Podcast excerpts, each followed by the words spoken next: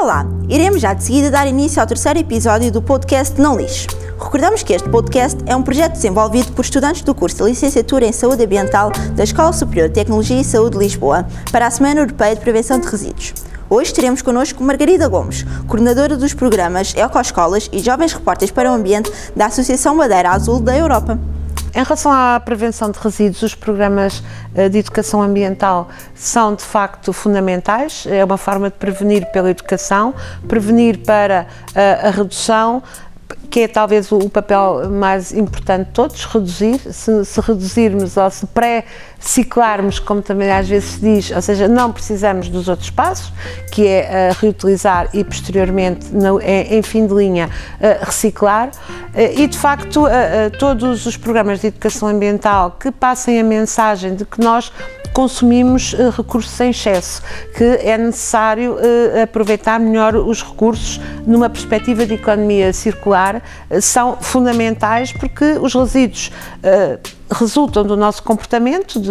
de, de, descartarmos aquilo que consumimos. A natureza não tem resíduos, a natureza uh, uh, reutiliza e recicla constantemente tudo o que produz e nós, desde que começamos com, com a Revolução Industrial, principalmente, embora também houvesse antes, e são também os artefactos uh, que, que, nos contam as histórias, mas principalmente uh, uh, após a Revolução Industrial e por materiais feitos com grande durabilidade, como é o caso do plástico, estamos a contaminar cada vez mais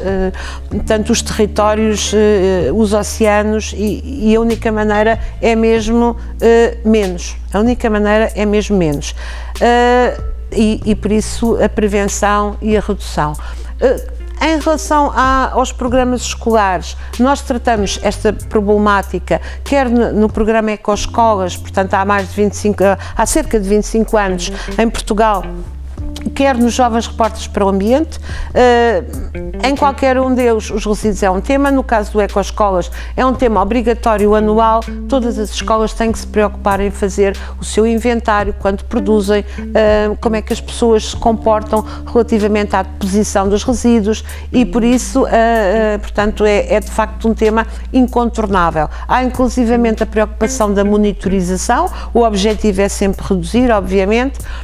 não necessariamente uh, aumentar uh, a reciclagem, mas quando não se consegue reduzir a quantidade, aumentar a reciclagem é sempre também um, um bom objetivo, uh, dado que, pelo menos, é uma maneira de voltar a utilizar o recurso mais umas vezes. Um, em relação aos Jovens Portas para o Ambiente, é outro programa uh, da Associação Bandeira Azul que trabalha com escolas. Os resíduos é um tema que também aparece, uh, é, é, um tema às vezes mais palpável e, e mais fácil de executar, e, e, principalmente aqui a perspectiva é investigar sobre o ciclo de vida dos materiais, uh, seguir, digamos, uh, do berço à cova um produto e ver até que ponto é que ele se vai ou não transformar em resíduo e depois, quando já não é útil, quais são as maneiras de uh, reaproveitar os recursos um, que, que, estão nele contidos.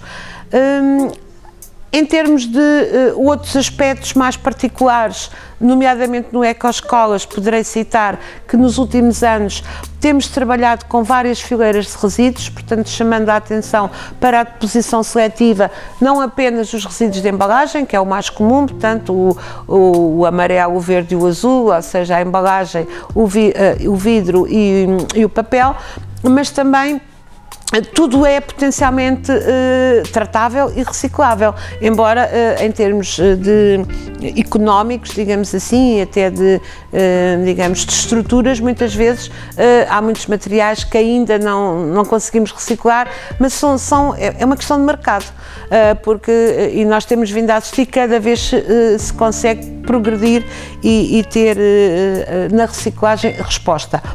citaria os resíduos elétricos e eletrónicos, que é uma fileira que, uh, em que há inclusive metas uh, europeias que temos que cumprir e estamos bastante aquém, e daí que, por exemplo, as, hum, as unidades que, que trabalham uh, com, com o processamento